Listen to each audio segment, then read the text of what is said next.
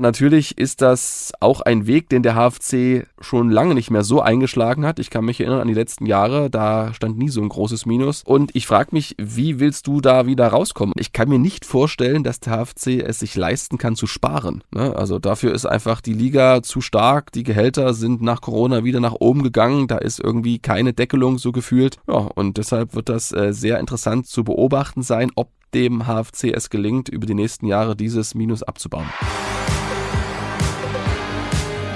Kurvenversteher, der MDR Sachsen-Anhalt HFC-Podcast. Die Winterpause in der dritten Liga neigt sich dem Ende zu. Für den HFC geht es bis zum Sommer mal wieder um nicht weniger als den Klassenerhalt und darüber und über alles andere, was gerade so im und um den Verein passiert, darf ich, Marius Rudolf, heute wieder mit Stefan Weidling sprechen. Hallo Stefan. Ich grüße dich, Marius. Stefan, als wir vergangene Woche gesprochen haben, da warst du noch in der Türkei in Side, nicht wie ich am Anfang gesagt habe, in Belek, also unweit des Trainingslagers vom HFC, eben in Belek. Jetzt bist du wieder zurück in Halle und wieder gut im, ich sag mal, Alltag angekommen. Ja, alles ein bisschen kühler als in der Türkei, aber alles wunderbar. Ja, wieder gut angekommen. Danke der Nachfrage, Mensch. Du bist ja richtig besorgt. Es ist Dienstagmorgen, naja, Dienstagvormittag eher, kurz nach 11 Uhr zeichnen wir diesmal auf. Wir ziehen noch ein Fazit zum Trainingslager in Belek, schauen nochmal auf den Kader, äh, reden über die Mitgliederversammlung, den neuen HFC-Präsidenten und auch sogar mit dem neuen HFC-Präsidenten, das hat Stefan nämlich schon gemacht, und den hohen Verlust, den der HFC letzte Saison eingefahren hat, auch das ist ja jetzt bekannt geworden. Und zum Schluss schauen wir dann nochmal auf das Spiel gegen Ingolstadt, das ja jetzt dann auch bevorsteht, das erste Drittligaspiel in diesem Jahr für den HFC. Los geht's aber erstmal mit eben ja dieser Mitgliederversammlung. Lass mich ganz kurz einhaken, äh, Marius. Wichtiger wäre mir noch, ob du ein Alibi hast für die Tatnacht. Einbruch HFC-Geschäftsstelle vom Sonntag zum Montag. Ich dachte, da kommen wir später noch drauf. Ne? Also Nein, ich, das müssen wir äh, zuerst klären. Wann, wann ist es nochmal passiert genau? Genaue Zeit habe ich nicht. In der Nacht von Sonntag zu Montag.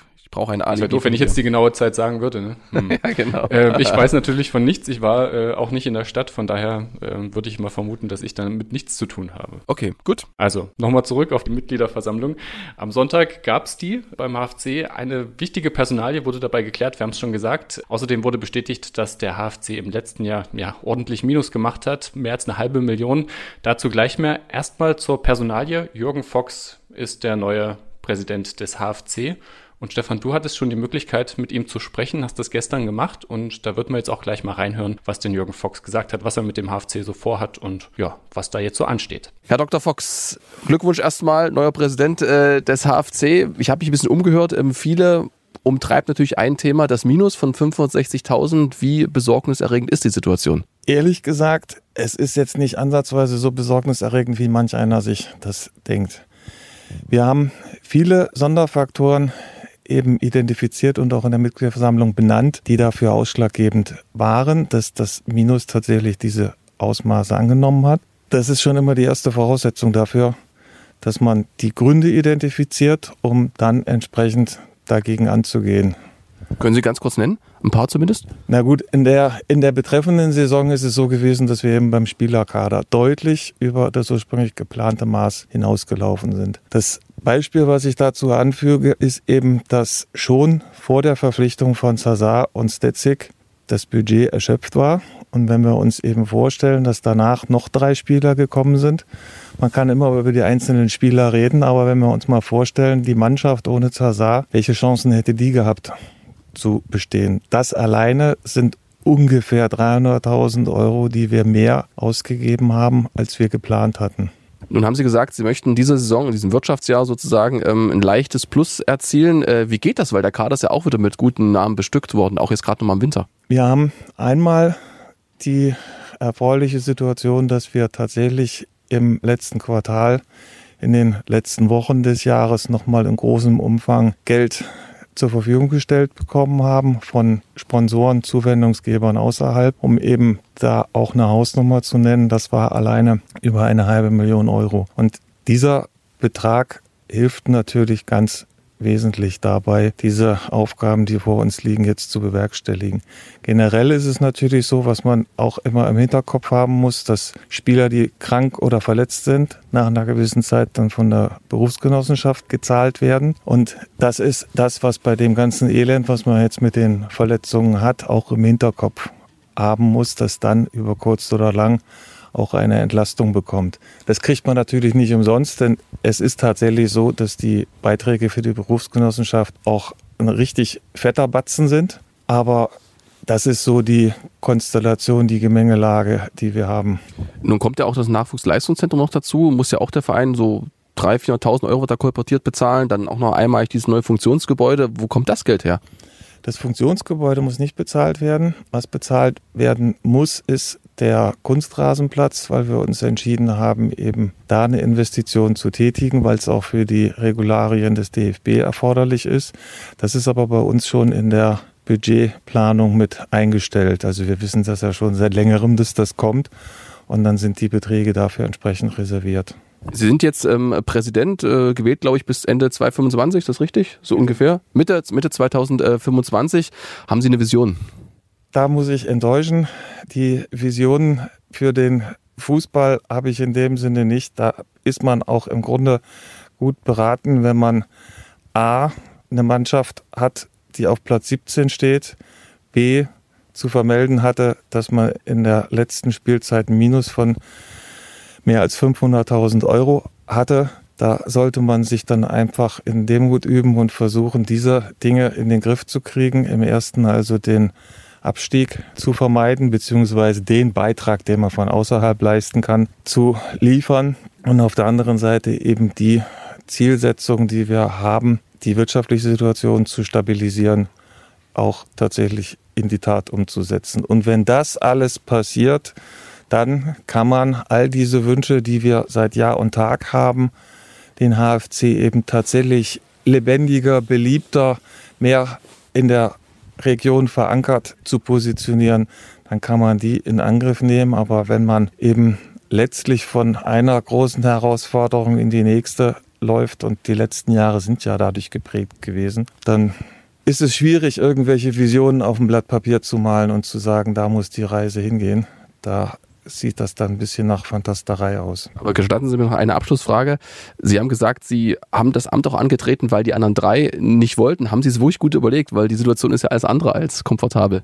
Ich glaube, wer mich kennt, der weiß, dass ich mir die Dinge, die ich mache, dann doch gut überlege. Und das Vertrauen kann man dann, glaube ich, schon entfalten, dass ich das nicht leichtfertig gemacht habe. Es geht hier eben darum, eine stabile Vorstandsbesetzung auch hinzukriegen. Und es bestand der Wunsch, es bestand auch gerade gestern in der Mitgliederversammlung geäußert der Wunsch, dass eben die Mitglieder nach Hause gehen und gesagt bekommen, wer der Präsident sein wird. Und dann muss man auch seine persönlichen Befindlichkeiten manchmal ein bisschen hinten anstellen und sagen, jo, dann ist es das jetzt, ihr habt es gewollt, ihr bekommt's. Ob man da derjenige ist, den alle gewollt haben, das sei mal dahingestellt, aber ähm, auf alle Fälle ist es jetzt erstmal so und in dieser Situation ist es bestimmt auch gut, nicht noch zusätzliche Diskussionen über dieses oder jenes zu haben, auch wenn die Journalisten sich wahnsinnig gerne über verschiedene Themen freuen. Also Stefan, der HFC hat wieder einen Präsidenten. Nach dem Rücktritt von Jens Rauschenbach wurde er am Sonntag, wie wir es jetzt auch gehört und auch schon mehrfach gesagt haben, Jürgen Fox zum neuen Präsidenten gewählt. Für dich eine große Überraschung, dass er das geworden ist? Nee, also das war keine große Überraschung. Ähm, er hat es dann auch so begründet, er wollte ja vor einem Jahr noch kein Präsident werden. Jetzt ist er Präsident, weil er einfach ähm, von den anderen drei Mitgliedern aus dem Vorstand das Vertrauen ausgesprochen bekommen hat. Die wollten nicht so richtig. Naja, und dann war er derjenige, sagt er, der dann übrig geblieben ist und dann wollte er Verantwortung übernehmen und ist dann eben Präsident geworden. Das klingt so ein bisschen, als ob kein anderer wollte, ne? So hat das ja auch gesagt. Ja, das war, glaube ich, auch so ein bisschen, ja, ja, genau. Ja, ist ja auch eine, keine, äh, sage ich mal, komfortable Situation gerade, ne? Du hast es angesprochen, großes Minus. Also, das ist eine, ich würde schon sagen, eine, eine leicht besorgniserregende Situation, auch wenn er das ja im Interview gar nicht so betont hat, hat das ein bisschen heruntergespielt, auch auf der Mitglied Mitgliederversammlung. Aber ähm, gut, müssen einfach abwarten. Ich fand auch so richtig zuversichtlich wirkte er nicht. Ne? Also er hat schon, kann ich, kann ich auch gut verstehen, dass er sagt, okay, wir müssen demütig bleiben, wir können jetzt hier nicht die großen Ziele äh, anberaumen, wie es vielleicht früher dann schon mal der Fall war, wo man dann gesagt hat, man möchte gerne aufsteigen. Das ist jetzt äh, aktuell sehr, sehr weit weg. Ja, wirkte aber auch so ein bisschen, weiß nicht, schon fast bedroppelt, fand ich. Nee, also ich glaube, da darf man nicht so viel reininterpretieren. Er ist eher sehr zurückhaltend in seinen Formulierungen und ich habe mich mit einigen unterhalten, die auf der Mitgliederversammlung dabei waren. Ich konnte leider nicht.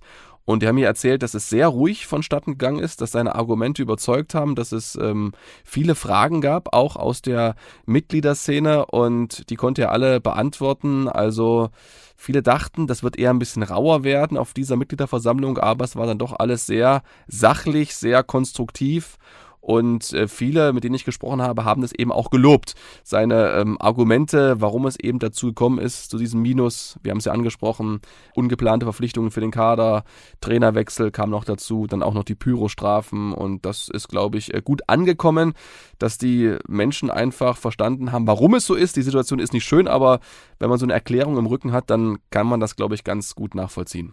Ja, 560.000 Euro sind es genau minus, die der HFC in der vergangenen Saison gemacht hat. Also wenn man die Summe hört, dann wundert man sich dann aber doch schon ein bisschen, dass der Verein im Winter dann nochmal so auf dem Transfermarkt zugeschlagen hat.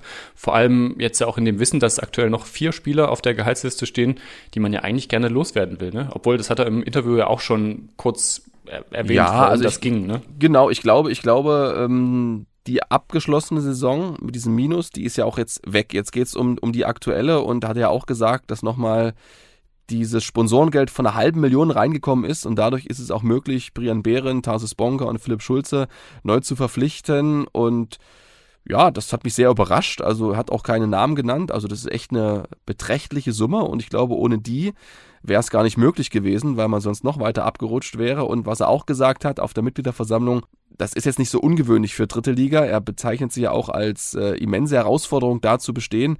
Andere Vereine wie Rot-Weiß Essen, die machen Millionen Schulden. Alles richtig, aber natürlich ist das auch ein Weg, den der HFC schon lange nicht mehr so eingeschlagen hat. Ich kann mich erinnern an die letzten Jahre, da stand nie so ein großes Minus. Das letzte, das war damals noch unter der Ära von Präsident Dr. Schädlich. Ähm, da waren es über eine Million oder so, ne? Da musste ja auch ordentlich gespendet werden. Ja, es ist auf jeden Fall ähm, immens. Also ich finde es wirklich viel und ich frage mich, wie willst du da wieder rauskommen? Also ich sehe da eigentlich nur zwei Möglichkeiten. Entweder im DFB-Pokal ordentlich performen, so wie der erste FC Saarbrücken. Also dass du da wirklich mal eine eine Runde überlebst. Das hat auch Jürgen Fox gesagt. Das war ein bisschen schade gegen, gegen Fürth. Das wäre so eine Möglichkeit gewesen bei so einem Los. Da hast du gemerkt, er ist eben einer, der denkt strategisch. Ne? Dem ist jetzt dieser ganz große Gegner, glaube ich, wurscht. Hauptsache, du hast eine Chance, weiterzukommen und dadurch Geld zu generieren. Das hat der HFC ja knapp verfehlt gegen Fürth, äh, auch durch die rote Karte. Und eine andere Möglichkeit ähm, sehe ich nicht, weil ich kann mir nicht vorstellen, dass der HFC es sich leisten kann zu sparen. Ne? Also dafür ist einfach die Liga zu stark. Die Gehälter sind nach Corona wieder nach oben gegangen. Da ist irgendwie keine Deckelung so gefühlt.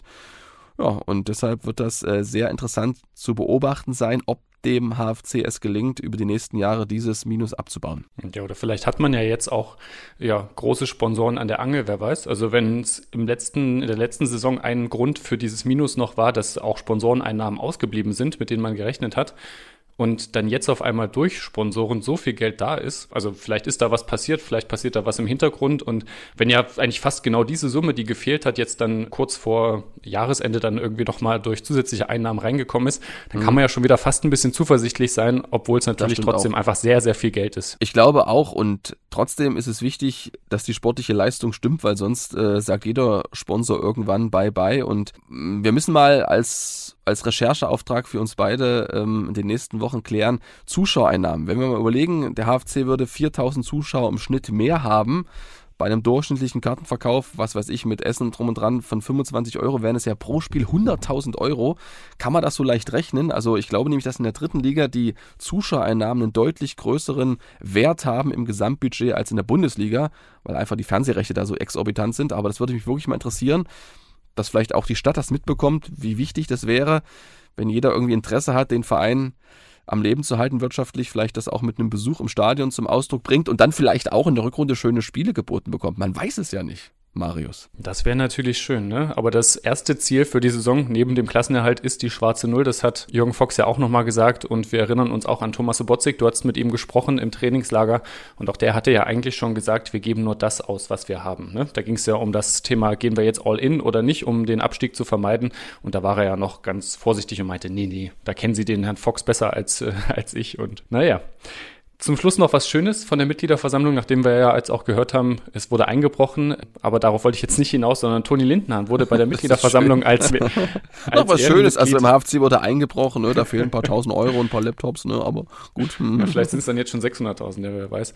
Ähm, nee, Toni Lindenhahn wurde bei der Mitgliederversammlung als Ehrenmitglied des HFC ausgezeichnet. Also da gibt es wahrscheinlich auch keine zwei Meinungen drüber, oder? Dass das nee, völlig gerechtfertigt ist. Also das ist auf jeden Fall eine nette Geste und das ist auch ein Zeichen der Wertschätzung bin ja immer noch gespannt, ähm, ob es zu einer Zusammenarbeit kommt zwischen Toni Lindenhahn und dem Verein. Da war ja bei dem Abschlussspiel einiges zu hören, dass da was im Aufbau sei in Sachen Nachwuchs und Marketing, so eine Verknüpfung, aber bislang habe ich nichts gehört. Also müsste man auch nochmal nachhaken. Also zwei Punkte, die mir fürs nächste Mal aufschreiben. Wie geht's weiter mit Toni Lindenhahn? Ich schreibe es dir gleich mal auf, genau. TL und Zuschauer. Dann nur schauen, dass du dich noch dran erinnerst, was TL war. Ja. Aber das kriegst du hin. Trainingslager. Hm.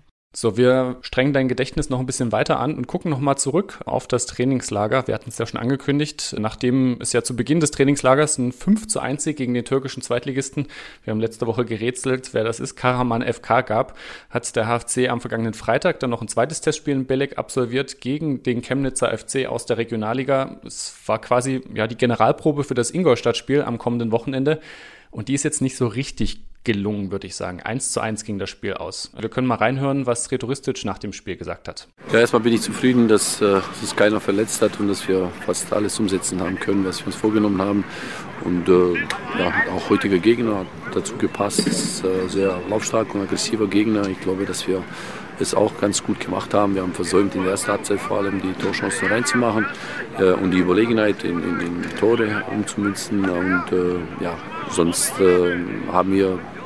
überwiegend gut verteidigt, aber so wie, wie zuletzt. Äh, der Gegner hat anderthalb Torchancen gebraucht, um Tor zu schießen. Das ist etwas, was sich wiederholt. Äh, alles rundherum denke ich, dass es ein vernünftiges Spiel war, ohne Verletzte und mit einigen Erkenntnissen. Und dann hören wir auch gleich mal noch rein, was Jonas Niedfeld nach dem Spiel gesagt hat. Auch der hat sich geäußert ja, und auch nochmal betont, wie schwer denn die Knochen der Spieler wegen des intensiven Trainingslagers beim Spiel gegen Chemnitz waren. Also ein Trainingslager hat schon immer in sich. Ähm auch wenn es jetzt natürlich nicht so weit weg vom ersten Spiel war, haben wir hier viel gearbeitet und äh, ja, im Spiel heute hat man schon gemerkt, dass man nicht ganz frisch ist, aber ist auch normal, das soll so sein und dann in der nächsten Woche arbeiten wir dann in der nötigen Frische. Live übertragen wurde das Spiel ja nicht, also das mit dem Livestream scheint dann nicht funktioniert zu haben und du warst am Freitag dann ja auch schon nicht mehr in Billig. Hast du trotzdem irgendwas vom Spiel mitbekommen? Naja, ich habe auch die Töne gehört und ich habe die Tore gesehen und habe natürlich mit Sabrina Bramowski, meiner Kollegin, telefoniert, die das Spiel durch die Kamera beobachtet hat. Und sie hat nur kurz gesagt, also zweite Halbzeit war schon richtig dünne. Das war ihr Fazit, aber sie, sie ist auch immer sehr radikal in ihren Aussagen, darf man jetzt auch nicht überwerten. Aber trotzdem finde ich, trotz allem, Jonas Niedfeld hat es gesagt, ne, intensive Trainingswoche. Ähm, es fehlt natürlich diese letzte Anspannung, du willst dich nicht verletzen. Deshalb will ich das nicht so hoch einordnen und dem Spiel auch nicht so viel Aussagekraft widmen. Aber eins ist Fakt, der HFC konnte auch in der Türkei nicht zu Null spielen und das ist schon irgendwo ein äh, bisschen nervig. Ja, stimmt, wieder das Gegentor, ne? In beiden Spielen jeweils eins. Du hast aber schon vergessen, dass es so eine Serie gibt beim HFC. Naja, naja, red mal nicht. Doch, doch, red mal drüber. Das ist ja das, was wir hier genau machen.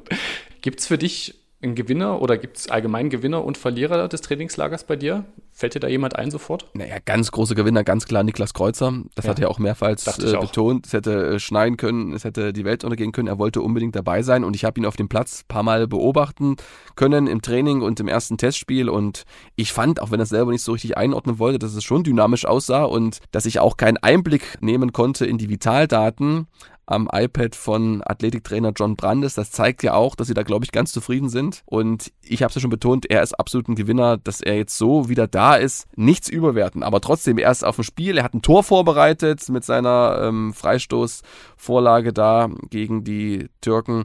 Und das ist da einfach großartig. Also ein absoluter Gewinner. Ich glaube auch Tarsis Bonga ähm, hat ein paar Dinge reingeschweißt, nicht nur im Training, sondern auch im Spiel, hat er gleich getroffen. Das ist einer. Und das könnte, ich will nicht sagen Verlierer, aber das könnte so ein bisschen zu Ungunsten von Jonas Niedfeld kippen. Er war ja auch nicht in der Startelf gegen Chemnitz. Denn Bonga ist noch was ganz anderes von der Körperlichkeit, von der Körpergröße, der ist 1,97, von seinem Spielstil als äh, Jonas Niedfeld. In der Abwehr ist er, glaube ich, erstmal nicht gesetzt. Da ist Behrens und Landgraf. Landgraf die erste Option, genau. Dann die Viererkette, geflankiert von ähm, Eitschberger und Hug, die wird bleiben. Das Mittelfeld können wir noch drüber reden, wird bleiben. Also für Jonas Niedfeld wird es richtig schwer, aber ich will ihn deshalb nicht als Verlierer bezeichnen. Er ist trotzdem noch Kapitän und weitere Eindrücke kann ich einfach nicht geben, weil ich einfach dafür nicht zu intensiv die Trainingseinheiten studieren konnte. Du hast gesagt, Jonas Niedfeld stand nicht in der Startelf. In der Startelf stand dafür aber Philipp Schulze, also gegen Chemnitz. Was denkst du, ähm, mit wem der HFC als Nummer 1 in die, ja, in die restliche Saison ist vielleicht schon zu viel gesagt geht, aber zumindest jetzt erstmal ins erste Spiel gegen Ingolstadt. Hat sich da für dich schon einer rauskristallisiert? Also Schulze, Schulze oder Müller? Ja, also ich glaube, die Chancen für Philipp Schulze stehen sehr gut. Also ich denke, er wird die neue Nummer 1 werden beim HFC klar, es gibt diesen Dreikampf, einen sehr guten Dreikampf. Ich glaube, wir hatten noch nie dann so einen guten dritten Torhüter. Ähm, wird er wahrscheinlich dann äh, Sven Müller erwischen, was echt bitter wäre ähm, so dann durchgereicht zu werden. Aber so ist es nun am Leistungssport. Und was mich wirklich beeindruckt hat, ist das Selbstverständnis und das Selbstvertrauen und Selbstbewusstsein von äh, Philipp Schulze. Ich bin mit ihm und äh, Enrique Lofolomo auf Tour gewesen in Belek. Wir wollten eigentlich eine kleine ja, Stadtbummelei machen. Das ging aber nicht aufgrund des Regens, deshalb nicht gleich aufregen. Es joschte richtig im Hintergrund, wenn er gleich äh, Philipp Schulze hört.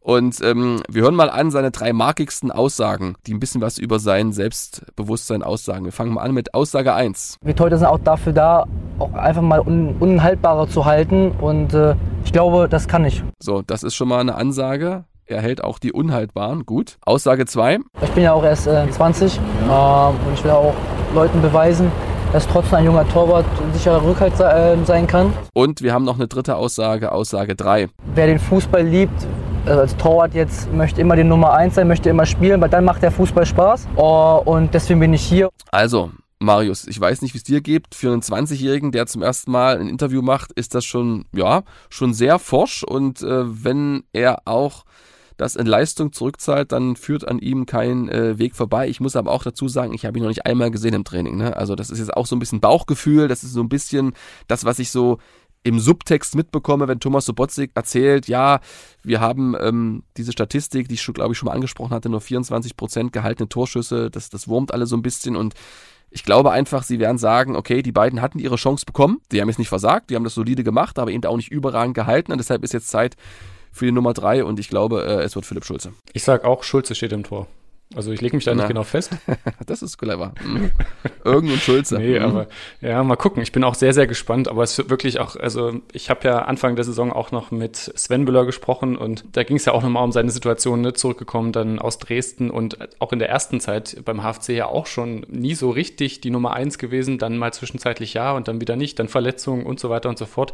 Das wäre natürlich irgendwie auch schon bitter, aber so schnell wie das jetzt hier alles immer hin und her ging, möchte ich jetzt nicht mal ausschließen, dass er nicht nochmal irgendwann irgendwann in der Saison dann im Tor stehen wird. Vielleicht ja dann auch sogar jetzt schon im ersten Spiel. Es wird ja wirklich sehr, sehr spannend, wer da jetzt nun das Vertrauen bekommt. Die letzten Spiele hat er ja gemacht, dann ja eher, weil Moritz Schulze dann krank war. Aber ja, mal schauen, wer da im Tor stehen wird. Wir hatten gerade schon Jonas Niedfeld ja eigentlich schon relativ groß abgearbeitet oder du hast schon viel über ihn gesprochen. Ja, ist echt die Frage, darf er dann vorne ran? Soll er hinten spielen oder mal da, mal dort? Also so richtig ist nicht so klar, wo er dann jetzt äh, der Mannschaft helfen soll. Aber das ist ja auch ein Vorteil, einfach mal so ein Überraschungseffekt zu haben, auch für den Gegner. Und ich könnte mir vorstellen, er wäre ein wahrer Edeljoker. Vorausgesetzt, Tarsis Bonga erfüllt seine Aufgabe da vorne auch, wie sich es der Trainer vorstellt. Vielleicht überrascht uns ja auch Sretiristic und sagt, okay, nach den Trainingseinheiten auch diese Woche lege ich mich doch für Jonas Niedfeld fest, der das ja nicht schlecht gemacht hat in der Offensive, der auch Chancen ähm, kreiert hat. Äh, paar Kopfbälle gegen Freiburg kann ich mich erinnern und auch danach gab es äh, gute Möglichkeiten gegen Bielefeld. Also es wird ein enger Kampf werden und auf jeden Fall ist es entscheidend, dass Tarsus Bonga da ist, um einfach den Konkurrenzkampf ein bisschen zu beleben und dass der HFC eine Bank hat, die wirklich eine Veränderung in einem Spiel herbeiführen kann. Das war ja zuletzt überhaupt nicht so. Da hat der Gegner gewechselt und auf einmal kippte das Spiel Richtung Gegner. Und wenn der HFC seine Ersatzspieler gebracht hat, da habe ich jetzt keinen großen Impuls gespürt. Dafür spricht ja auch die Statistik, dass bislang nur ein Joker-Tor beim HFC zu Buche steht. Da ist deutlich Luft noch nach oben und ja, Deshalb ähm, ist es auf jeden Fall jetzt eine größere Auswahl, die der Trainer hat. Okay, Stefan, Tor haben wir geklärt, Abwehr auch so ein bisschen. Gucken wir mal aufs Mittelfeld. Ich glaube, da wird es rhetoristisch auf ja, sein eingespieltes Quartett vertrauen. Das, was sich so ein bisschen im Laufe der Hinrunde rausgebildet hat, das wären für mich Zazar, Geiret, Denis und Halimi. Denkst du auch, dass er wieder auf die vier vertrauen wird? Das glaube ich schon. Vor allem Besa Halimi hat aufsteigende Form bewiesen, kurz vor der Winterpause. Der kommt immer besser rein. Auch Zazar, Geiret und Denis haben jetzt keine großen Leistungsschwankungen, müssen das immer alles einordnen. Ne? Das sind Drittliga-Fußballer, die machen auch mal Fehler und ich glaube schon, er wird diesen Herrn das Vertrauen schenken. Und Dominik Baumann, klar, der ist äh, vorne gesetzt, wer sonst. Wir haben gerade Tarsis Bonga schon angesprochen. Deine Eindrücke von ihm und auch von den anderen beiden Neuzugängen, Brian Behrendt und Philipp Schulz, hat man jetzt auch schon recht breit. Also vielleicht mal Bonga und Behrendt. Ja, Bonga habe ich ja gesagt. Also habe ich eine Trainingseinheit gesehen. Der äh, hat einen Mordsschuss, also das sah gut aus. Ähm, ist auch für seine Größe sehr beweglich. Muss natürlich erst nachweisen, dass er auch in der dritten Liga wirklich bestehen kann. Das ist in den letzten Jahren nur bedingt gelungen. Ähm, Brian Behrendt, großer Name, großer Marktwert, 54.000 Euro, sind alle gespannt. Äh, hohe Erwartungen lasten auf seinen Schultern. Er soll den Laden hinten dicht bekommen. Als ich zum Testspiel kam, war er schon weg, also war er schon ausgewechselt, kann ich nichts dazu sagen, sorry. Und Philipp Schulz habe ich schon gesagt, deshalb überlassen wir das Ganze mal Sretoristic. Der hat mehr Spielzeit und mehr Trainingseindrücke gesammelt von den dreien. Schulz ist ein paar Tage nur hier, aber Berde hat es schon so angenommen. Tarsis Bonga hat schon als, als Torschütze glänzen können. Bisschen müde, das ist normal, aber wir müssen erstmal sich auch auf das gewöhnen, was wir verlangen, was wir fordern, aber alles in allem gut. Ja, Sretoristic also ganz zufrieden mit den dreien und ja, ähnlich fällt dann auch das Fazit von Jonas Niedfeld aus, der auch am MDR-Mikro dazu befragt wurde. Ja, sehr, sehr gut. Also es sind alles drei offene Typen. Ähm, wir verstehen uns richtig gut. Die sind, die sind gleich voll dabei gewesen, haben ja auch äh, gleich viel Spielanteile bekommen. Das war wichtig, damit sie auch wissen, äh, ja, wie wir spielen wollen, wie sie sich einfügen müssen. Und das hat sowohl auf dem Platz als auch daneben bisher echt gut geklappt. So, Stefan, 29 Spieler sind aktuell im Kader des HFC. Thomas Sobotzig wird also sicherlich keinen Spieler mehr holen oder hast du da was anderes gehört? Da wäre ich vorsichtig. Also ich würde es nicht ausschließen. Ich glaube, sie haben noch ähm, Bedarf auf der Linksverteidigerposition. Und wenn sich da was ergeben sollte, kann ich mir sehr gut vorstellen, dass der HFC nochmal zuschlägt in den nächsten Wochen. Sie werden jetzt die nächsten Spiele abwarten, englische Woche, da wird sich noch was herauskristallisieren, ähm, wie das neue System funktioniert mit Brian Behrendt in der Innenverteidigung, wie das Zusammenspiel funktioniert. Und dann kann ich mir durchaus vorstellen, dass halt nochmal tätig wird. Also wichtig wird dabei sicherlich dann auch sein, was auf der Abgangsseite passiert. Wir haben schon letztens angekündigt, Luca Bendel, der ist zum FC Eilenburg gewechselt, genau. Matthew Meyer zur zweiten Mannschaft von Holstein Kiel, das stand damals noch nicht fest oder letzte Woche noch nicht fest. Für beide geht es also in der Regionalliga weiter, aber wie steht es denn um die anderen potenziellen Abgänge? Also wir haben da noch Andor Bolicki, Patrick Hasenhüttel, Jordi Wigmann und Henry John Costwaite. Hast du da noch was gehört? Ne, ich habe nur gehört, dass sie auch mit bei der Mitgliederversammlung in Reihe 1 und 2 saßen, also die gehören zum Team. Ich werde nochmal zum Training schauen, heute oder morgen. Die werden sicherlich mit dabei sein und ähm, ja, dann sind die Berater gefragt. Ähm, der HFC hat ja klar signalisiert, äh, mit uns geht's nicht weiter. Ihr könnt zwar mit trainieren, aber ihr bekommt keine Einsatzchancen. Und das ist jetzt äh, Kaffeesatzleserei. Also bei Hasenhüttel und Bolicki glaube ich schon, dass die, ähm, wenn sie wollen und den Schritt zurückgehen in die Regionalliga, ein Angebot bekommen. Jody Wegmann und Crosswaits wird schwierig, ne? Also wird aber auch irgendwie funktionieren. Also ich glaube, wenn man jemanden ähm, losbekommen möchte und der auch ein Interesse hat zu spielen und dann vielleicht den einen oder anderen Abstrich in Kauf nimmt, dann wird das schon funktionieren. Aber genau kann ich es dir auch nicht sagen. Crosstrade dachte ich immer noch, wäre vielleicht die einfachste Variante, indem man die Laie vorzeitig beendet. Aber das da muss man wahrscheinlich auch wieder schauen. Das ist nicht so einfach. Ja, ist nicht so einfach. Ja. Wahrscheinlich auch wieder eine Geldfrage. Ja, genau. Es kann natürlich auch sein, dass er dann einfach sagt, okay, ich, ich sitze das einfach aus, beziehungsweise trainiere mit und vielleicht gibt es ja doch nochmal irgendwie ein Wunder.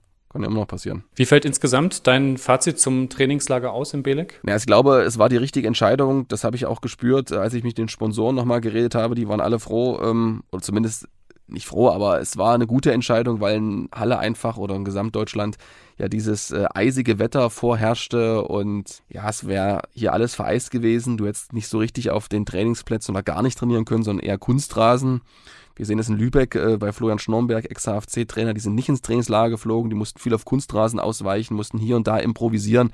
Also trotz allem, dass es dort stürmisch war und teilweise auch regnerisch, aber auch sonnig, also es war ein schöner Wettermix, war es, glaube ich, äh, gelungen und du konntest dort einfach besser und akribischer arbeiten als hier in der Heimat. Ja, und vielleicht auch einfach nochmal was fürs Gefühl, ne? Also irgendwo zu sein, das, wo das Wetter ein bisschen auch, schöner ja, ist. genau, und die, die Fotos, gemeinsam was erleben. dann genau veröffentlicht hat an dem Sonnentag, als alle im Meer waren, baden, das ist natürlich nochmal ein Erlebnis und ja, das ist einfach was anderes, als wenn du hier im grauen Halle dann äh, bei 0 Grad kurz nach dem Training, wo du ja auch nicht äh, groß reden kannst, ne? Das habe ich auch beobachtet. Das ist halt toll, wenn draußen 18 Grad herrschen, Training ist zu Ende, dann stehen alle nochmal rum und dann wird noch ein bisschen gequatscht und dann wird der schießt der eine oder andere nochmal. Das ist alles schwer möglich, wenn das arschkalt ist und ein ordentlicher Wind pfeift, dann willst du eigentlich schnell in die Kabine und ja, und so hatten die einfach noch ein paar mehr Minuten auf dem Platz und auch einfach zusammen. Ja, vielleicht doch auch so ein bisschen Klassenfahrt. Wir hatten es letztens schon mal angesprochen, äh, ja. als die Unterhaching-Reise war, aber wirklich mhm. im besten Sinne des Wortes, dass man da vielleicht noch mal ein bisschen enger zusammengewachsen ist und jetzt auch mit den ganzen Neuzugängen. Wie gut denn das alles war und ähm, das lässt sich vielleicht dann auch am Samstag so ein bisschen ablesen. 14 Uhr, da geht die Mission Klassenerhalt für den HFC ja so richtig los. Erstes Drittligaspiel in diesem Jahr und es kommt direkt ein richtiger Brocken der FC Ingolstadt, der mitten im Aufstiegsrennen ist. Aktuell Platz 5, nur ein Punkt Rückstand auf den Relegationsplatz. Genau. Für die geht es also auch um einiges und das Ergebnis aus dem Hinspiel, das macht allerdings wenig Hoffnung. Hast du da noch Erinnerungen dran? Ja, ich habe das Spiel auch zusammengefasst für den MDR. 0 zu 4 ging es aus, kann mich da erinnern. Durchbruch auf der linken Abwehrseite vom HFC. Alle dachten, dass der Ball im Aus sei. Und dann kommt die Flanke, glaube ich, von Kostli und dann ist er drin. Und ich kann mich auch an die Worte von Sretoristic erinnern. Er hat damals nach diesem Spiel Männerfußball eingefordert. Ne? Ist auch ein interessanter Begriff eigentlich, ne? Männerfußball. Ähm, ja, und danach gab es dann zumindest ähm, die Reaktion im Zweikampfverhalten gegen Duisburg, das Unentschieden. Aber es wird auf jeden Fall eine richtig harte Nummer. Ich erinnere mich auch noch ganz gut, die erste Halbzeit, die war auch noch richtig stark. Da ging es, glaube ich, mit einem 0-1 in die Pause, aber der HFC hatte mhm. eigentlich auch gute Chancen. Ich glaube, Tunadeni ist zweimal an Pfosten oder zumindest Pfosten, das, genau, ja. das Gebälk ge getroffen und die zweite Halbzeit war dann die, die dem HFC dann am Ende ja, das gekostet hat, dass man da irgendwas mitnehmen konnte. Ähm, ich weiß noch, Jonas Niedfeld hatte gesagt, wie das Kaninchen vor der Schlange hat man sich da verhalten. Mhm. Also nur darauf gewartet, dass quasi irgendwie das nächste Tor fällt.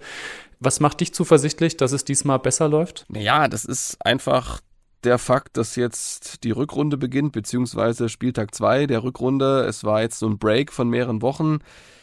Der AFC war im Trainingslager, man hat so ein bisschen dieses Schockerlebnis von Essen verdaut und greift halt einfach im neuen Jahr an mit neuer Zuversicht. Also das hat man bei den Fans gespürt. Die haben ja nach dem 5-1 gegen Karaman FK gesungen, wir steigen auf. Da war ein breites Grinsen zu sehen in den Gesichtern der HFC-Spieler. Einfach, ja, das war aber gut, das war Optimismus, das war natürlich viel Fantasie, ist da klar, aber trotzdem ist es eine, so eine gewisse Mini-Anfangs-Euphorie wieder da. Neues Jahr, neues Glück, auch wenn es schwer wird. Ingolstadt, sieben Spiele ungeschlagen, vier Siege, drei Unentschieden. Michael Köln hat die Truppe wirklich gefestigt.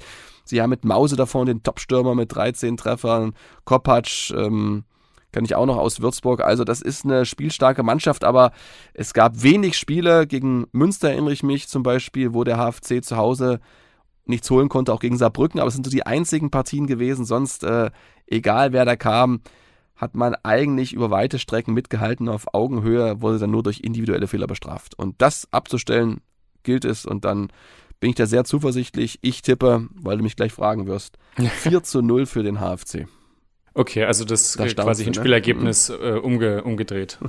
Jetzt genau. ist wieder die Frage, wer, wer schießt die Tore? Ah. Tarsis Bonga auf jeden Fall eins, ne? Ja, Tarsis Bonga schießt ein Tor. Es ist echt so ein bisschen hier Traumlotterie, ne? Tarsis Bonga schießt ein Tor. Wenn ich das selber sage, ich kann es eigentlich gar nicht glauben, aber vielleicht passiert es ja doch. Also Tarsis Bonga schießt ein Tor. Landgraf macht sein erstes Tor für den HFC. Und dann gibt es noch einen Doppelpack von Dominik Baumann. Wahnsinn, oder? Wenn das stimmt. Und wie wir wissen, hat Nico Hug auch noch nicht getroffen für den HFC. Von daher wäre das ja jetzt auch mal an der Reihe. Also im, nee, im da haben wir eine Mail bekommen von, von, von, von Aaron, von oh. Aaron, unserem treuen Bartkurvenversteher, Hörer. Und der war dabei, als Nico Hug getroffen hat vor. Warte, ich muss Jahren. die Mail nochmal aufmachen. Na gut, er war noch nicht beim HFC. Mhm. Nee, aber das ist gut, dass das Aaron, das wollte ich, das sollte jetzt, sollte jetzt nicht despektierlich sein, ähm, sondern ist ja gut, wenn ihr aufpasst und zuhört. Dann hat aber der HFC selbst, äh, das ist die, die Lisa Schöppe, die Pressesprecherin, ist dann scheinbar auch davon ausgegangen, dass er noch nicht getroffen hatte vorher. Also, ähm, Aaron, unser Hörer, schreibt, Nico Hug traf übrigens in seinem allerersten Pflichtspiel für den HFC in Zwickau. Nein.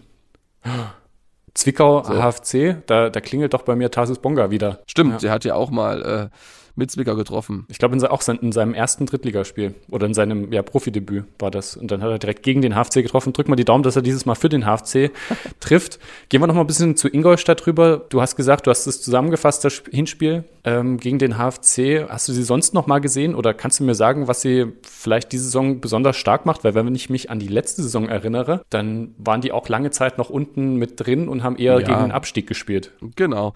Also erstmal Crosscheck bestanden Aaron sehr richtig. Das 3 zu 2, die Niederlage damals, also das 2 zu 3 aus HFC sich gegen Zwickau, da hat er getroffen. Äh, Nico Hug habe ich nochmal nachgeschaut, war damals das Anschlusstor für den HFC. Ja, also, was mir aufgefallen ist, Sie spielen extrem schnell nach vorn, also da ist viel Tempo drin, die Außen sind äh, gut besetzt, da ist viel Geschwindigkeit da, sie sind zweikampfstark.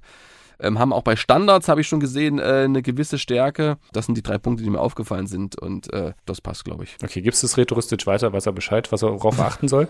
Ganz kurz, ähm, im Flugzeug haben Fabio Leutenecker und äh, Roberto Pinto auf ihrem Laptop bereits Spiele analysiert vom FC Ingolstadt. Die haben also einen Wahnsinnsvorsprung mir gegenüber. Die haben also schon am 6. Januar angefangen mit der Analyse. Okay. Bist du denn beim Heimspiel gegen Ingolstadt irgendwie für den MDR im Einsatz oder hast du ein ganz anderes Spiel? Ja, nee, ich bin nicht vor Ort, also ich sitze in Leipzig und ähm, mache eine Zusammenfassung für die Sportschau und äh, für den MDR. Genau, also der HFC auf großer Bühne kann sich also deutschlandweit präsentieren mit seinen Neuzugängen. Okay, und der, der sich am besten mit dem HFC auskennt, der darf das dann präsentieren. Wir gucken mal, ob das Sage so ich jetzt einfach mal. Ich habe ja 4-0 getippt. Auskennen. Gut, das äh, relativiert das Ganze schon wieder ein bisschen. Ich sage trotzdem Dankeschön, Stefan, für deine Zeit und für deine Ausführungen und auch für die Zeit, die du mit im Trainingslager verbracht hast und uns da bestens auf dem Laufenden gehalten hast. Sehr gerne, bis bald, Marius. Dann, wie immer noch für euch der Hinweis, wenn ihr es noch nicht getan habt, gerne diesen Podcast abonnieren bei Apple, bei Spotify, fast überall sind wir zu finden und natürlich auch in der ARD Mediathek und auf unserer Website mdr.de im Sport. Und außerdem gibt es die Facebook-Gruppe, die heißt ebenfalls Badkurvenversteher. Dort könnt ihr natürlich auch sehr gerne beitreten, wenn ihr es nicht schon seid, und mit uns über den HFC diskutieren. Vielen Dank fürs Zuhören und macht's gut. Bis zum nächsten Mal. Ciao, ciao. Badkurvenversteher, der MDR Sachsen-Anhalt HFC-Podcast.